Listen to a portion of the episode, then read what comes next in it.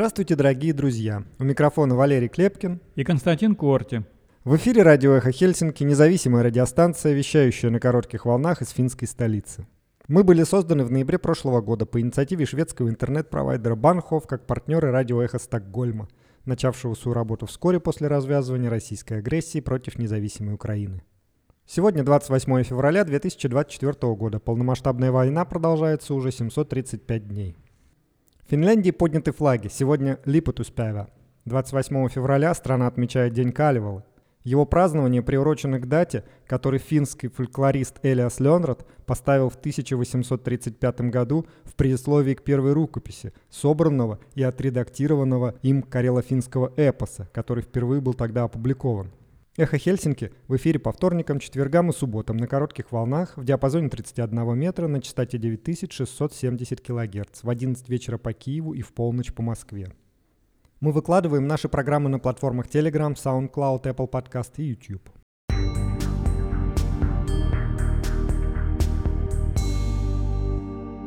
Сегодня в нашем выпуске – Прошлый год по запросам убежища в Европе был пиковым, начиная с 2015 года. Причем россияне не вошли даже в десятку лидеров по этим запросам. Парламенты всех стран-членов НАТО проголосовали за членство Швеции в Альянсе. Венгерский парламент сделал это последним в понедельник 26 февраля. Безработный фин скоро будет получать на 800 евро меньше, чем безработный швед. Об этом в новом обзоре Юля.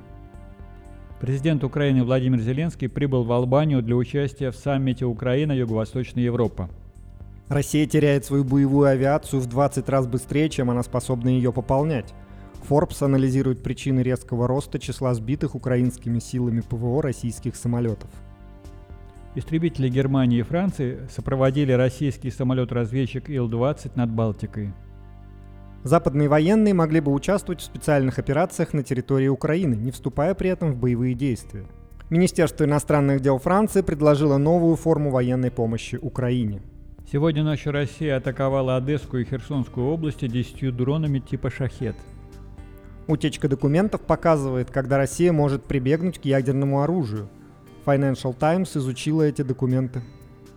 Новые санкции США могут нарушить поставки российской нефти в Индию, сообщает Reuters.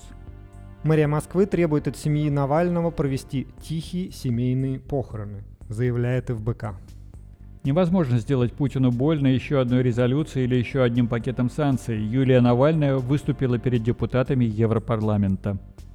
Вчера Головинский суд Москвы приговорил правозащитника Олега Орлова к двум с половиной годам колонии за повторную дискредитацию вооруженных сил России.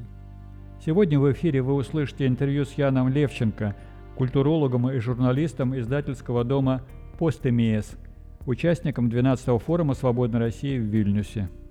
Мы также начинаем трансляции 12-го форума «Свободной России», прошедшего 23 и 24 февраля в Вильнюсе. Сегодня в эфире вы услышите выступление Михаила Шейтельмана в рамках дискуссии «Два года большой войны».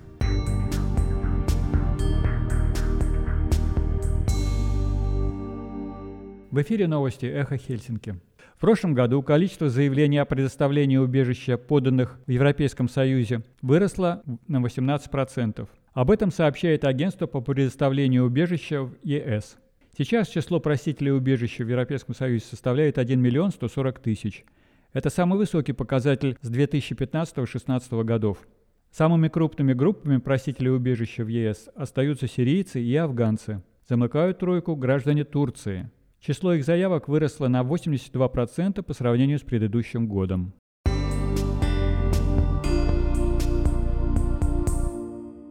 Венгерский парламент проголосовал за ратификацию членства Швеции в НАТО 188 голосами против 6.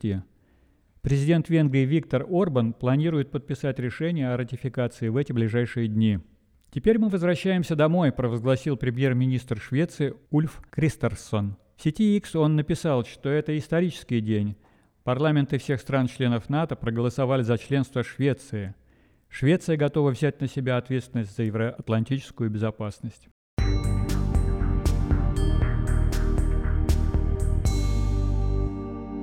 Юли представила обзор.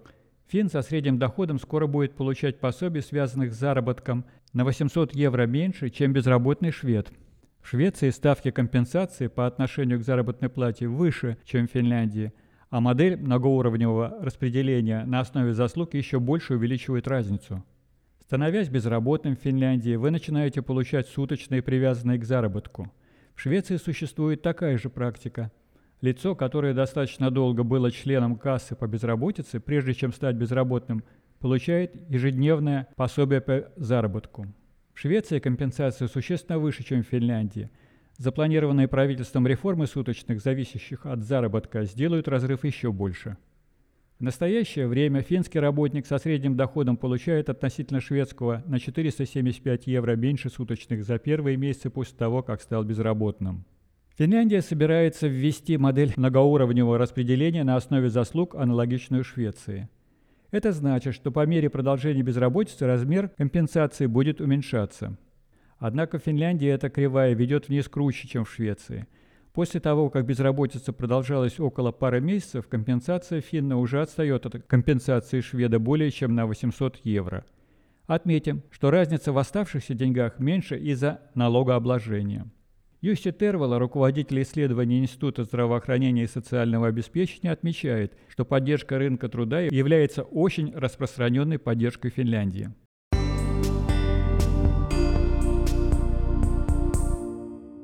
Президент Украины Владимир Зеленский прибыл на два дня в столицу Албании Тирану, чтобы провести переговоры с премьер-министром страны Эдди Рамой и принять участие в саммите Украина-Юго-Восточная Европа, который собирается уже во второй раз. Будем говорить о нашем совместном пути к евроатлантической цели. Предложу поддержать усилия Украины по обеспечению справедливого и долгосрочного мира, написал Зеленский в социальных сетях.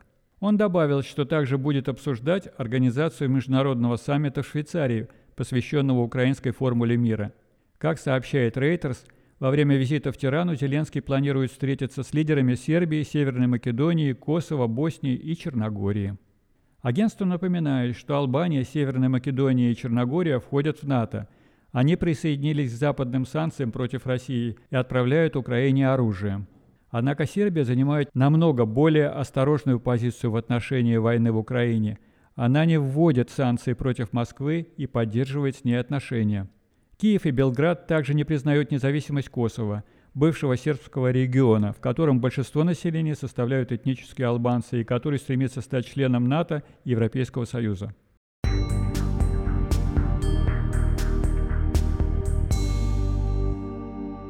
Как Украина могла сбить недавно 10 российских самолетов? ВСУ активно использует средства ПВО, но у них могут закончиться ракеты – Американский журнал Forbes объясняет причины, по которым за последнее время резко выросло число российских самолетов, которые на фронте сбивают вооруженные силы Украины. По данным издания, армия Российской Федерации начала более смело использовать боевую авиацию. Потери – одно из следствий этого. Как заявили в ВСУ, за последние две недели они сбили 10 российских самолетов, в том числе 9 современных Су-35 и Су-34 и летающий радар А-50. Армия Российской Федерации эти данные официально не подтверждала. В публикации сказано, что российская авиационная индустрия способна производить несколько десятков самолетов в год, то есть Москва теряет свою боевую авиацию в 20 раз быстрее, чем она способна ее пополнять. Неясно, каким образом украинцы сбивают так много самолетов, пишут авторы. Возможно, воздушные силы ВСУ придали некоторые американские пусковые установки Patriot мобильным группам ПВО, которые способны быстро передвигаться вблизи от тысячекилометровой по своей длине линии фронта и наносить удары по российским самолетам ракетами. Затем они быстро меняют расположение и таким образом уходят от контрударов.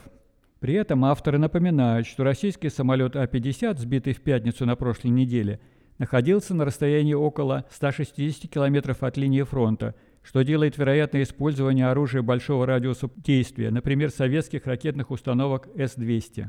Потеря уже трех летающих радаров, один из них был поврежден еще в прошлом году, привела к тому, что Россия потеряла треть своего радарного покрытия на фронте, пишут авторы публикации. В результате на фронте появились районы, в которых российским летчикам трудно засекать ракеты, объясняет издание. Forbes также пишет, что ВСУ явно перенаправили некоторые свои установки ПВО на САМС ближе к линии фронта, поскольку на этой неделе российские войска около города Запорожья обнаружили и уничтожили ракетным ударом первую пусковую установку НАСАМС.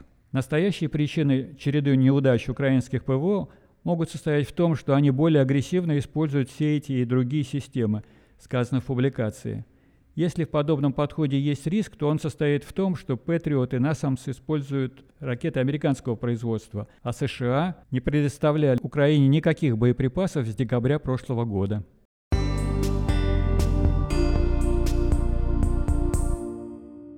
Истребители Германии и Франции сопроводили российский самолет-разведчик Ил-20 над Балтикой.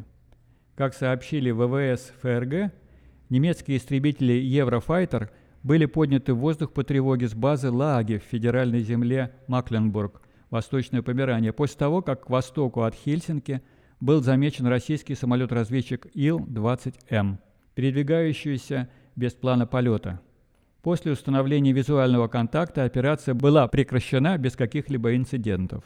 Позже в аккаунте французской армии социальной сети X было опубликовано видео, на котором можно разглядеть российский самолет-разведчик и сопровождающий его истребитель. В сообщении утверждается, что французские боевые самолеты «Мираж» были подняты в воздух по тревоге для перехвата российского Ил-20 у побережья Эстонии с целью защиты воздушного пространства наших балтийских союзников.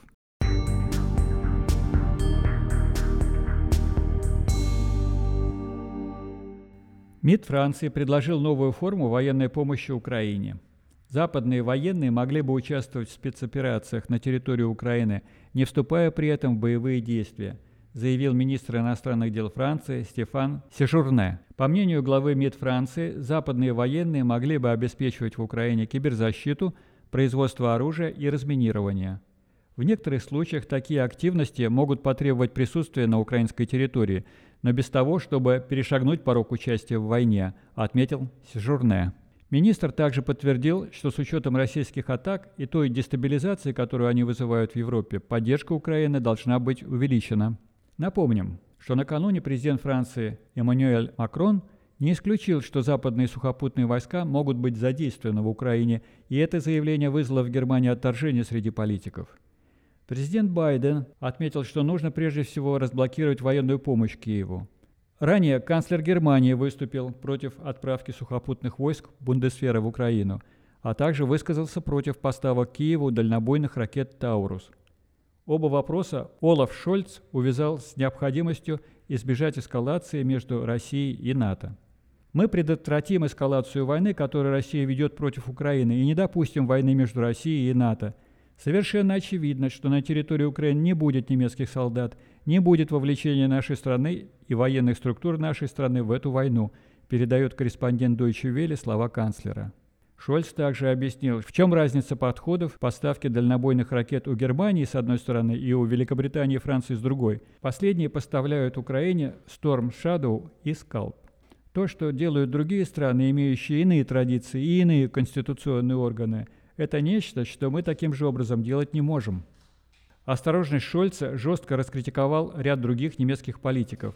Так глава комитета Бундестага по обороне Мария Агнес Рак Циммерман считает, что поставка «Таурус» не будет трактоваться как участие Германии в войне. Обучить пользоваться ракетой можно и украинцев. Участие солдат Бундесферы не требуется.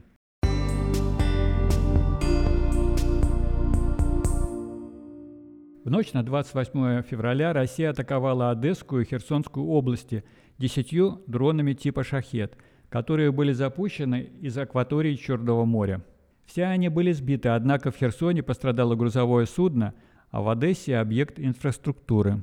Как написал в своем телеграм-канале глава Херсонской областной администрации Александр Прокудин, в ночь на 28 февраля были повреждены 12 многоэтажных жилых домов и 15 частных – Пострадали также ферма и элеватор. Также зафиксировано попадание в грузовое судно. Он добавляет, что в результате обстрелов один человек погиб, еще два получили ранения и не уточняет, какое именно оружие применялось при обстрелах. Тем временем украинские военные сообщают, что при атаке Одесской области обломки сбитого дрона повредили трансформатор одного из объектов критической инфраструктуры. Произошло замыкание и возгорание. Пожарные оперативно ликвидировали пожар, а люди не пострадали, пишут ВСУ.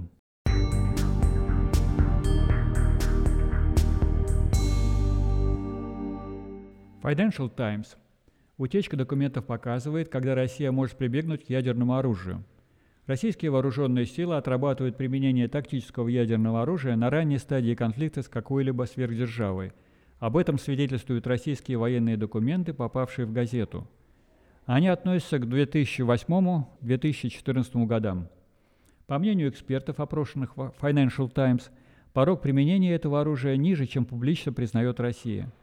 Тактическое ядерное оружие – это оружие, предназначенное в первую очередь против военных целей – которое значительно менее разрушительно, чем стратегическое ядерное оружие, предназначенное для разрушения крупных городов. Тактическое ядерное оружие может быть использовано в самых разных ситуациях.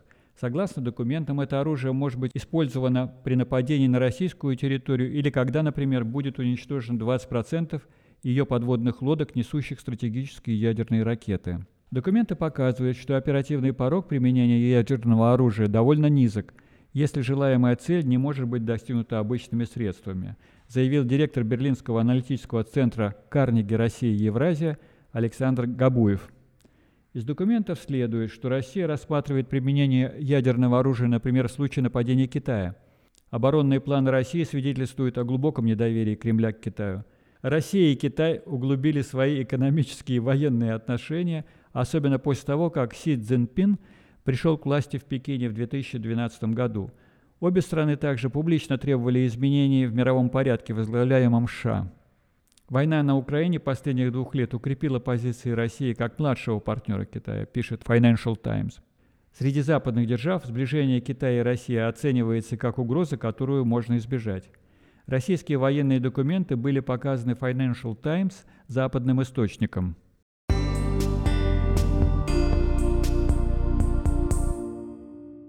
Рейтерс. Новые санкции США могут нарушить поставки российской нефти в Индию.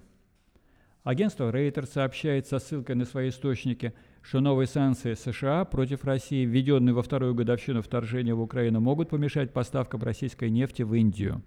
В публикации сказано, что Индия стала крупнейшим покупателем российской нефти, доставляемой по морю. До 2022 года Индия таковым покупателем российской нефти не была. В пятницу США ввели санкции против российской компании Совкомфлот, крупнейшей в стране по морской перевозке нефти. Вашингтон обвинил ее в нарушении ценового потолка на российскую нефть, установленного странами Большой Семерки. По данным источников Reuters, индийские нефтеперерабатывающие заводы озабочены, что новые санкции создадут сложности для поставок российской нефти и приведут к повышению цен на перевозку. Сейчас Россия предоставляет Индии скидку на нефть, но санкции могут подорвать такую ценовую политику, сказано в публикации. Индия занимает третье место в мире по объемам импорта нефти. При этом в 2023 году Россия стала крупнейшим поставщиком нефти в эту страну. По данным, которые приводит Reuters, в прошлом году Нью-Дели покупал у Москвы около 1 миллиона 660 тысяч баррелей нефти в день. Это на миллион баррелей в день больше, чем в 2022 году. В феврале 2023 года страны J7, Евросоюз и Австралия установили предельную цену на нефть, экспортируемую Россией, на уровне 60 долларов за баррель. Предполагалось, что этот механизм будет работать благодаря господству компаний из этих стран на рынках фрахта судов и страхования морских перевозок – на практике множество признаков указывают на то, что потолок не работает. Россия стала экспортировать нефть танкерами, чьи владельцы базируются за пределами стран, которые ввели санкции, и нашла альтернативных страховщиков, и это далеко не все способы обхода санкций.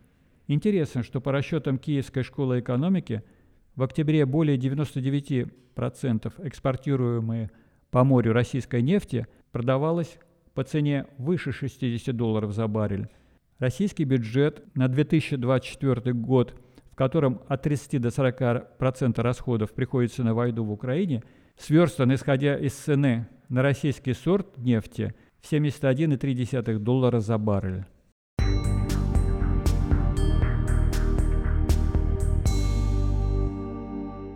Мэрия Москвы требует от семьи Навального провести тихие семейные похороны, сообщил ФБК. Директор фонда борьбы с коррупцией Иван Жданов рассказал в интервью «Медузе» о ситуации вокруг похорон политика. По его словам, мэрия шантажирует семью Алексея Навального и его сторонников и требует перенести прощание с Борисовского на Хованское кладбище, а также провести тихие семейные похороны. По словам Жданова, некие люди вышли на родственников и говорят, что либо проводите тихие семейные похороны, либо у вас ничего особо не получится. На данный момент команда Навального придерживается плана провести публичное прощание в церкви «Утоли моя печали» в Марьино. Там 1 марта будет открытое отпевание, туда приглашают всех. Однако Жданов не исключает, что на церковников надавит из ФСБ. Также Жданов заявил, что по его информации обмен Навального готовился и был на финальном этапе. Он отметил, что был высокий уровень согласования – переговорах участвовали Объединенные Арабские Эмираты и бизнесмен Роман Абрамович.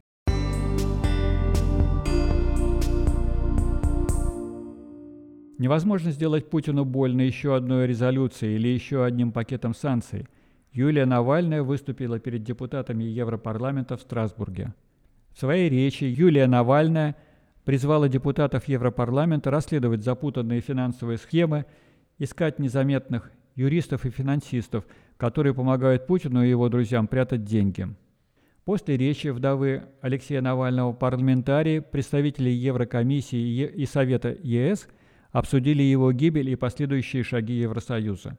Название дискуссии «Убийство Алексея Навального и необходимость действий ЕС в поддержку политзаключенных и подавляемого гражданского общества в России».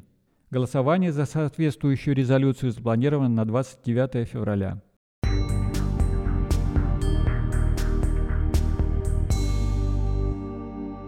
27 февраля правозащитник Олег Орлов получил два с половиной года колонии за повторную дискредитацию вооруженных сил Российской Федерации. Головинский суд Москвы назначил два с половиной года колонии общего режима бывшему члену правления ликвидированного общества «Международный мемориал» Олегу Орлову по обвинению в повторной дискредитации вооруженных сил Российской Федерации, сообщили Интерфаксу в суде во вторник. Орлов был взят по стражу в зале суда. Суд признал Орлова виновным в совершении действий, направленных на дискредитацию использования вооруженных сил Российской Федерации после того, как лицо было дважды привлечено к административной ответственности за аналогичное деяние в течение одного года по мотивам вражды и ненависти.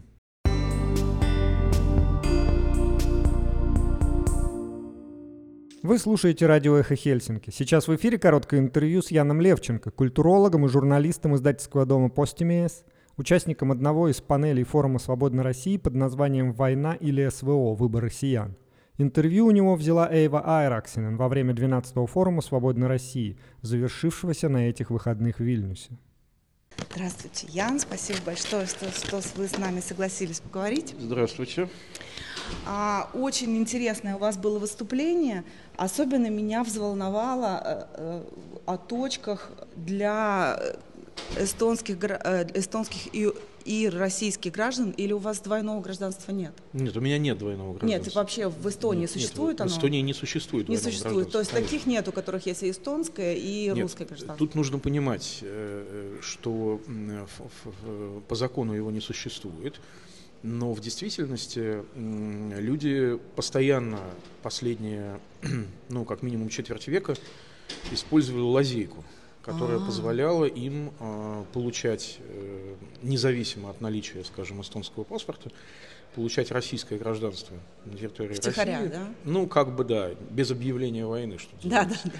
И у многих людей два паспорта – это в порядке вещей, особенно когда речь идет о тех, кто постоянно монетизирует наличие этих двух паспортов, угу. то есть ездит через границу, да, занимается да. бизнесом, угу. например, да, продолжает это делать и сейчас. Правда, это крайне затруднено и с каждым месяцем э, различных инициатив. Собственно, каких инициатив? По мере, по мере э, продолжения агрессивной фазы войны, по мере, собственно, продолжения войны уже на всех фронтах, э, постепенно взаимоотношения между Эстонией и страной-агрессором приобретают все более и более латентный характер, вот, но, тем не менее, люди продолжают ездить так или иначе использовать э, свои российские связи, живя в Эстонии.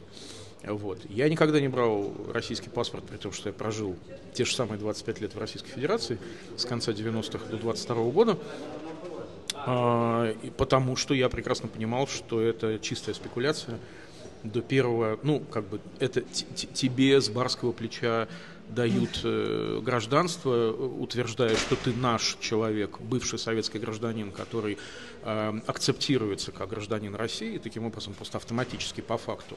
Они как бы увеличивают тем самым количество граждан, они увеличивают, э, собственно, да, у них обеспечивается тем самым прирост населения, хотя ага, объективно, точно, да. объективно, э, да, мор там страшный, так mm. сказать, это просто пике, да, по сути дела, а сейчас, ну, о чем мы говорим, люди гибнут на фронте. Вот. Ну, еще до всех э, обостренных фаз э, военного конфликта с Украиной Россия постоянно вела какие-то маленькие победоносные войны, да. которые были различными оттенками специальных военных операций в разных точках земного шара. И поэтому все равно эта убыль населения, помимо естественной, да, она всегда еще пришпоривалась вот этими событиями, на которые просто никто не обращал внимания. Вот. Но возвращаясь к вашему вопросу о паспортах, эм, я бы сказал, что да, это была типичная такая российская постсоветская спекуляция, да, вручать паспорта. И потом ты еще вдруг, оказывается, и должен оказываешься да. этому государству. Ты оказываешься должен этому государству, и ты рискуешь потерять э, гражданство Своё, той да. страны, в которой запрещено двойное гражданство, mm. и, мягко говоря, не поощряется наличие российского паспорта, даже если бы это гражданство было, например, был бы закон о двойном гражданстве, то Понятно, что там в 90-е и начале 2000-х годов э, были совершенно другие представления о России, была какая-то, был какой-то, я бы сказал, кредит доверия, да, который позволял Идеализм такой, ну, такой да, перестройка, романтика. Ну, что все было, вот, вот Россия очищается, Россия там покаялась, да. вот она теперь будет другой. Ну, потом очень скоро выяснилось, что это не так. И тем более у России с Эстонией всегда были крайне холодные дипломатические отношения, потому что у Эстонии есть территориальные претензии к России которые не удовлетворены, которые не будут удовлетворены при даже я бы сказал, я бы расширил за пределы, так сказать, путинского режима эту претензию, потому что, в принципе, Россия не признает территориальных претензий к себе. А какие? Расскажите, вот. я вот совсем, совсем она не просто, знала. Она просто в ответ на то, что какие-то бывшие лимитрофы, там, интерменши, значит, что-то там претендуют, она просто говорит цыц и отворачивается. Ну, ну вот. Да. А эти территориальные претензии таковы. Есть несколько районов Псковской области, которые в действительности mm. принадлежат Эстонской республике по Тартовскому мирному договору. 1920 года. И есть, собственно, отодвинутая граница по реке Нарове, которая mm. отделяет э, Эстонию и Россию эм, Ленинград, на, на, в районе Ленинградской области. Э, на самом деле, да, тоже по Тарскому мирному договору граница Эстонской республики, э, а, маркированная 20 годом, она должна быть за Ивангородом должна быть за Ивангородом. Понятно, То есть да. река Нарова целиком протекает на, на, на территории, на исторической территории Эстонской Республики. Угу. Слушайте, меня очень заволновал ваш вот, вот этот рассказ о том, что это теория какая-то, это ваша теория или это факт о том, что на границе с Эстонией на русских сторонах, на пограничных пунктах собираются открывать э, пункты для голосования так нет, сказать, это, для, за, Владим, за Владимира это, Путина. Это, это не моя теория. Это, это, это да, факт. Это, разумеется, так и будет, так и будет сделано, конечно. Конечно. Потому что это иначе это просто не имеет смысла. Эстония же запретила э, даже тем гражданам, ну как, она не может гласно запретить гражданам России, которые проживают в Эстонии, э, совершать, э, ну, как бы выражать свою волю за действующего президента, потому что другую волю выразить нельзя, на, на, за пределами своей территории. То есть поэтому на территории посольства, которое является официальной территорией Российской да. Федерации, да, будет избирательный участок. Это единственное место на территории, собственно, физически на территории Эстонии, где можно проголосовать. Угу. Действующее посольство, значит, это территория Российской Федерации. Значит, там ну, есть да. избирательный участок. Но поскольку он может не справиться с наплывом желающих, так как в Эстонии большое количество граждан России, которые хотят выразить а свою волю. Сколько, я вам сейчас точно не скажу. Ну, а примерно? Я, ну, примерно, но это, ну, счет идет на десятки тысяч. И это довольно существенная цифра. Я сейчас вам не скажу точно, но десятки, не знаю, может быть там ну, что-то у меня разные. Я, я не готовился к интервью, поэтому ну, я не понятно. помню. Но у нас немножко экспромт сегодня. Да, поэтому, поэтому я вам сейчас статистику не скажу, но счет идет, это, ну, это точно больше 10 тысяч. По-моему, что-то у меня какая-то цифра, которую нужно проверить, 16. Ну, что-то вроде 16. У нас, по-моему, 48 вот. тысяч, вот. об этом говорили. Угу. Наши кандидаты в президенты, когда у нас сейчас. Вот, и это еще на фоне того, что есть э, так называемые неграждане, то есть обладатели серых паспортов, так называемых, как в Латвии есть фиолетовые паспорта, да, да, да, я, вот конечно, это, да, вот, и э, которые, ну, разумеется, они не граждане тоже они в той группе риска, они голосовать не будут, разумеется, да, но понятно, что они составляют то, что называется проблемный электорат. Пятая колонна. Ну, в каком-то смысле, да, так это принято называть, да. Угу. Так что это не моя теория, это не, это не, не какие-то мои предположения. А у меня вот сейчас почему-то экстемпор возник вопрос. После начала мобилизации в России а, хлынул наплыв ну, как бы беженцев от этой мобилизации. Сколько, ну, у вас много их в Эстонии таких? И какие они? Они типа действительно там против войны или они делают вид там? Ну, вы знаете, во-первых, э, ну, я, начнем с того, что их немного. Немного. Э, потому что Эстония закрыла въезд mm. обладателям российских паспортов даже с шенгенскими Это визами. было до этого, да? Это было еще до, Понятно. да, еще до мобилизации. Э, Эстония еще летом 22 года э, закрыла этот угу. поток, потому что она просто не справлялась э, на фоне огромного потока украинских беженцев, которым, разумеется, оказывался приоритет. И на этом фоне, чтобы человек не утверждал про свои взгляды, там, какие бы селфи из автозака он не предъявлял, вот, ему просто, ну, либо он получает статус международной защиты, который доказан соответствующими У вас есть такое, да? Он есть, mm-hmm. да, он есть в Эстонии. Его не то чтобы очень сложно получить, но и не просто. Что это mm-hmm. означает, что есть просто критерии, которым А долго рассматриваются такие? Э, до, э, до э, середины 23 года люди успевали вскакивать в этот вагон эм, относительно быстро. Угу. Затем эта процедура сильно усложнилась, э, потому что появились дополнительные критерии. Я тоже вам не скажу сейчас, какие. Точно какие, да. Но они э, сильно замедлили процесс принятия решений. Поэтому люди могут ждать э, международной защиты ну, полгода. Допустим, они ждут да. ее внутри страны или они сидя ее, в России? Нет, они ждут ее внутри. Сидеть в России это ну, некоторые противоречия в терминах, потому что это означает, что они сядут в тюрьму, если Ну да, да, логично. Да. Поэтому они сидят в Эстонии, не могут выехать, разумеется, потому что ну, у них понятно. все паспорта там и прочее на рассмотрении. И, ну, как бы, получается, что человек просто привязан к месту, сидит, ждет, ну, не проблема, в конце концов, дождется, но могут отказать. Mm. Тогда человек возвращается в Россию. Его Таких депортируют как-то? Или... Ну, как бы депортируют, да. Но, но э, э, мне такие случаи, честно вам скажу, даже неизвестны. То есть, вот большинство все-таки получает, просто долго рассматривают. Ну, абсолютное большинство получает. То есть ну, я, это не, радует. я, я не знаю, я не знаю эм, случаев, когда эм, в Россию депортировали вот по этой линии. В Россию могут депортировать э, того, кто представляет опасность для безопасности Эстонии. Это очень интересная тоже тема. У нас mm-hmm. в Финляндии, ну, я считаю лично, что у нас эта проблема очень сильно стоит у нас э, ватническое большинство среди угу. русскоязычного Да-да. населения. И меня, конечно, восхищает действие Эстонии, как она жестко ну, относится к таким людям. Расскажите, пожалуйста, поподробнее, ну, что у вас делается и какие условия там, э, ну, типа, что нужно сделать для того, чтобы тебя депортировали?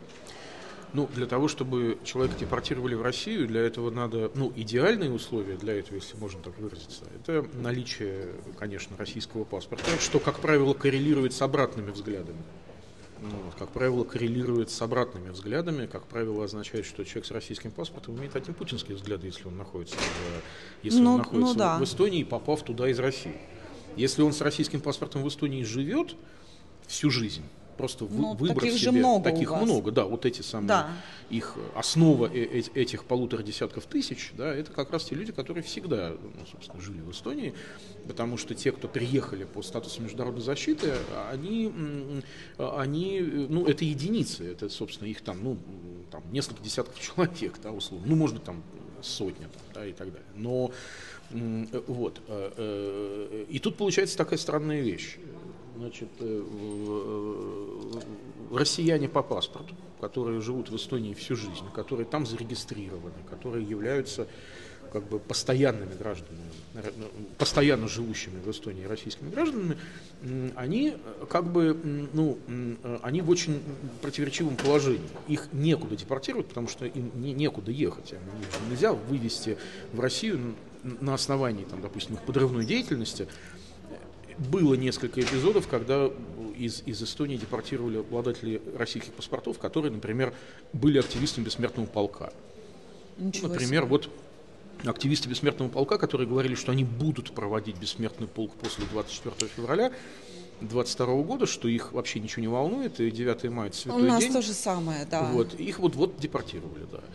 А, вот. И очень много криков было о нарушении их прав, потому что им ехать некуда. Они жили в Эстонии, они не то что приехали в Эстонию засланные казачки, они местные. Но они вот. же, несмотря на депортацию, они же могут реализовать свое имущество и купить новое в России, да? Ну, по идее, да, по идее, да, но никто не будет дожидаться ну, да, их э, по того, как они квартиру продадут, да, машину да. продадут, например, да, и так далее. Они их просто от, отвезли, чемодан вокзал там и так далее. Вот, поэтому, поэтому здесь возникает много правовых лазеек в разные стороны. Ну, ну скажем так, правовой э, статус э, разных э, персонажей, да, которые находятся на, на периферии, скажем так, мейнстрима социального, да, люди, которые, ну, всякие сложные случаи, да. Инвалиды они... в смысле там? Нет, нет, нет, я имею в виду вот те, у кого двойственный статус, которые mm. граждане России, живущие в Эстонии, я, например, был в таком статусе в России, был гражданином Эстонии, живущим в России. Да, там, у меня ну, был ВНЖ, да. там, я вот по виду на жительство. Я был маргинальная личность. Ко мне было странное всегда отношение, никто не мог понять, как, что со мной делать, как быть со мной. Да, я, это был такой проект. Да, вот для меня это был проект. Вот. Я знаю, да.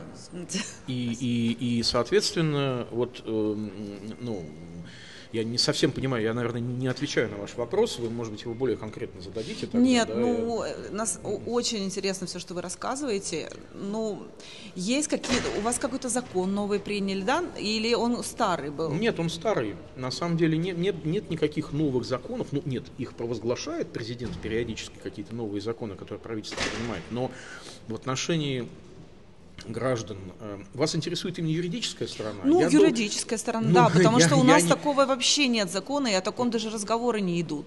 Но мне кажется, что для нашей страны это было бы очень важно сделать. Вы знаете, э, тогда нам, мне нужно подготовиться и давать вам да. конкретные ответы, потому ну, что да. я сейчас вам не скажу, э, есть конкретные даты, конкретные формулировки, которые я фантазировать не буду. Да, да, да, это совершенно неприемлемо.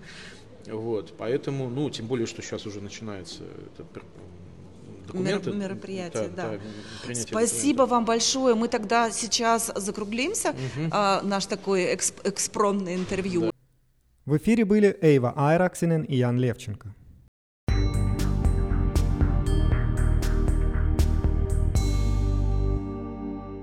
Вы слушаете радио «Эхо Хельсинки», и сейчас мы предлагаем вашему вниманию трансляцию дискуссии «Два года большой войны», прошедшей на 12-м форуме «Свободной России». Сейчас в эфире Михаил Шейтельман, российский, а ныне украинский политолог, который рассказал о том, как он прожил эти два года в Киеве. Я бы сейчас подключил к нашему э, разговору Михаила Шейтельмана, который э, сегодня в нашей дискуссии э, принимает участие э, удаленно и, э, наверное, задал бы вам тот же самый вопрос, э, Михаил. Я знаю, что вы Э, я не знаю, где вы сейчас находитесь, э, в Киеве или в Израиле, но я знаю, что вы много времени проводили за эти два года войны в Украине. И, по сути дела, с украинской точки зрения смотрите на события, которые происходили на протяжении этих двух лет, не говоря уже о предыдущих восьми. Потому что, конечно, вот то, что справедливо заметил э, Гарри Каспаров, конечно же, война идет не два года. По-настоящему война идет э, 10 лет, причем любопытно, что именно 23-24 февраля э, состоялись э, первые события в Крыму, которые привели там, к последующей интервенции захвату Крыма и его аннексии. Так вот, Михаил, как вам кажется, каков ресурс прочности украинского общества? Вот когда война только-только начиналась, а,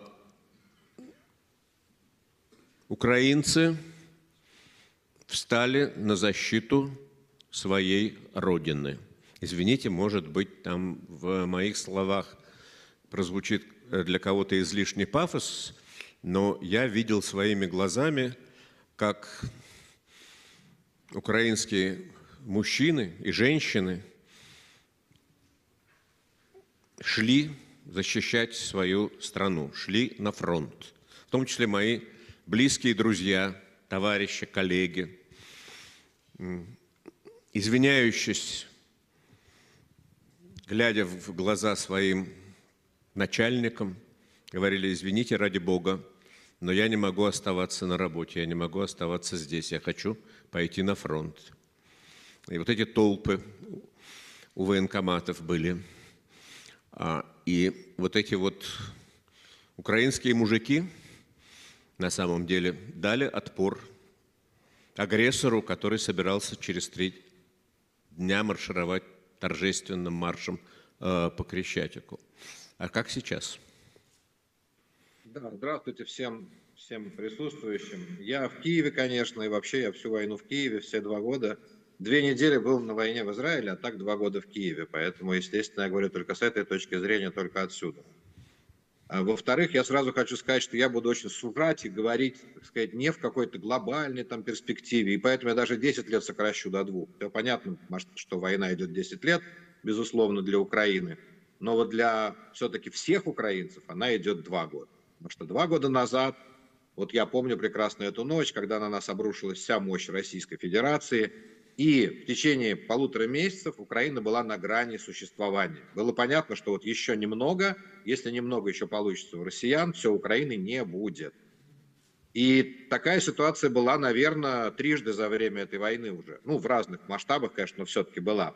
Это когда окружение почти, полуокружение Киева, полуокружение Харькова и Николаева – когда ну, от моего дома русские танки стояли в 20 километрах, на таком же расстоянии высаживался десант, диверсионные группы отстреливались просто у меня на улице по ночам, потому что стрельба была постоянная.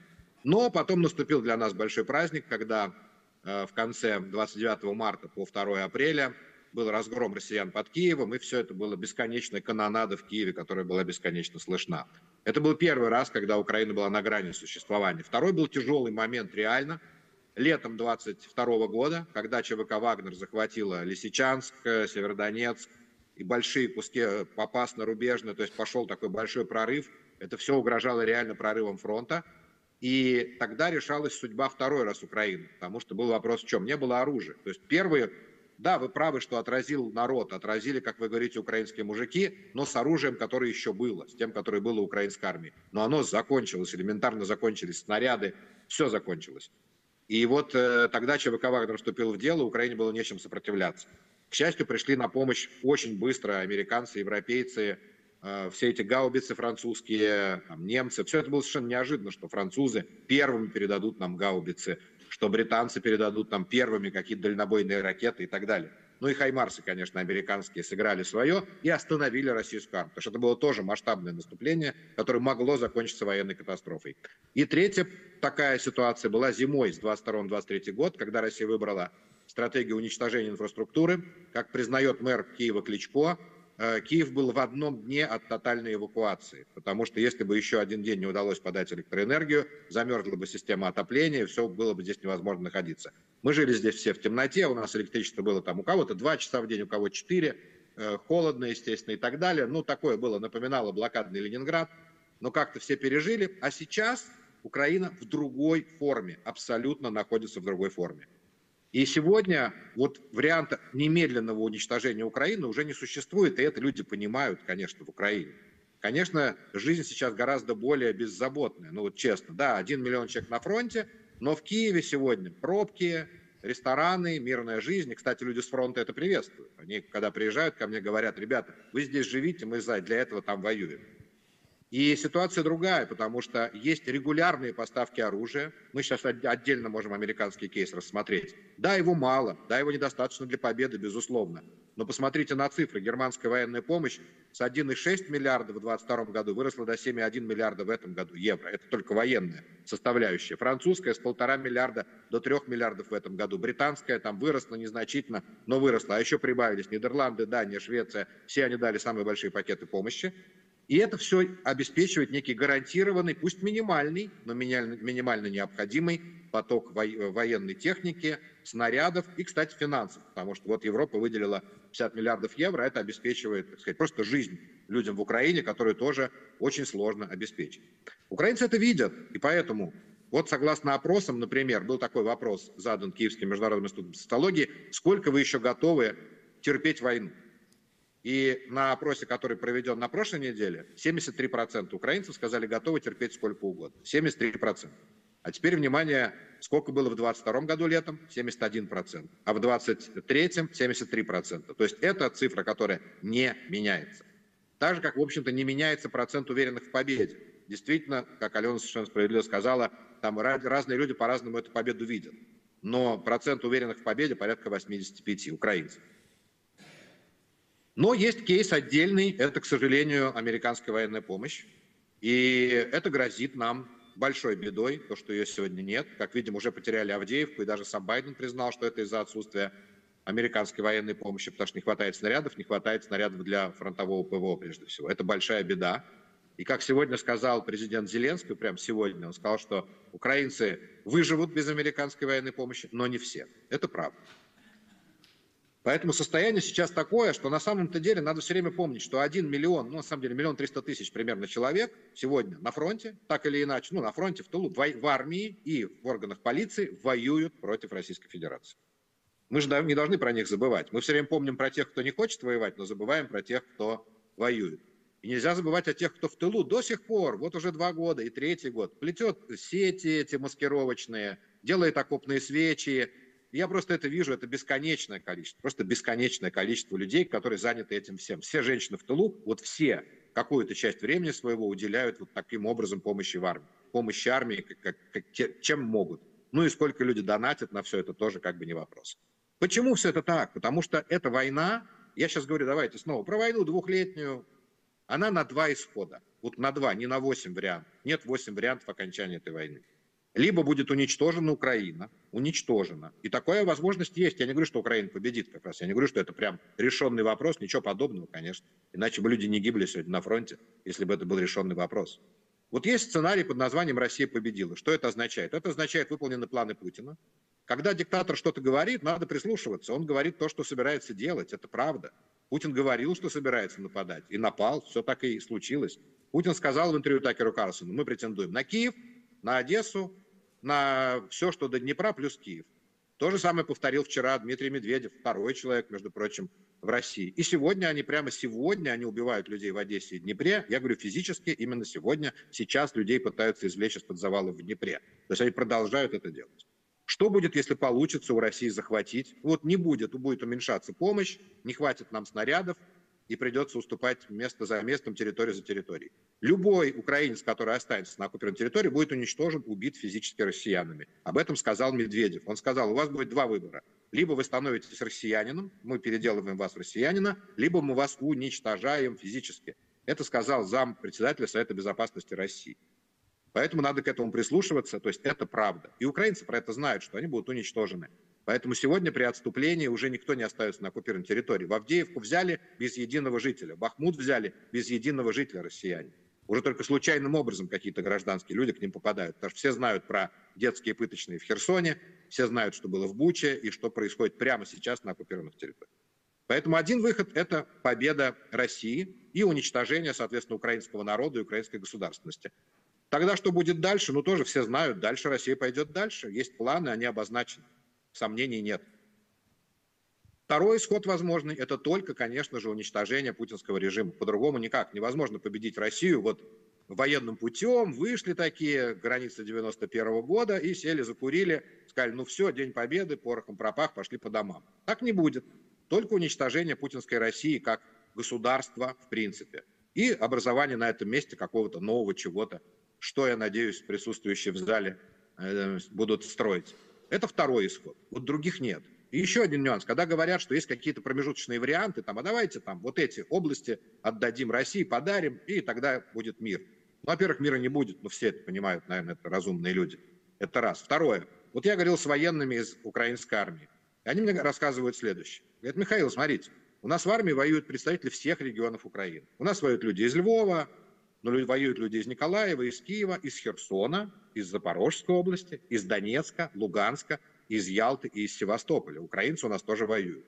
И каждый из них говорит нам, люди, жители оккупированных территорий, ну, люди, которые с оккупированных территорий, подождите, говорит, то есть мы сейчас освободим, вот, значит, э, Мелитополь, а Севастополь мой освобождать уже не будем? То есть я сейчас воюю за вашу, как бы, за ваш дом, а мой вы освобождать не будете? Именно поэтому украинская армия тоже остановиться не может. Перерывы возможны, перемирие возможно, но глобально исходов два. И это надо помнить, когда мы говорим с кем угодно, с Западом, между собой, когда говорим вот сейчас. Исходов два. Не надо придумывать никаких третьих промежуточных вариантов. Их не существует. Только в качестве временной меры на месяц-два. Все будет как в Карабахе, например, да? Могут быть перерывы, но в конце есть окончательное восстановление международно признанных границ. Вот и все. В эфире были Евгений Киселев и Михаил Шейтельман.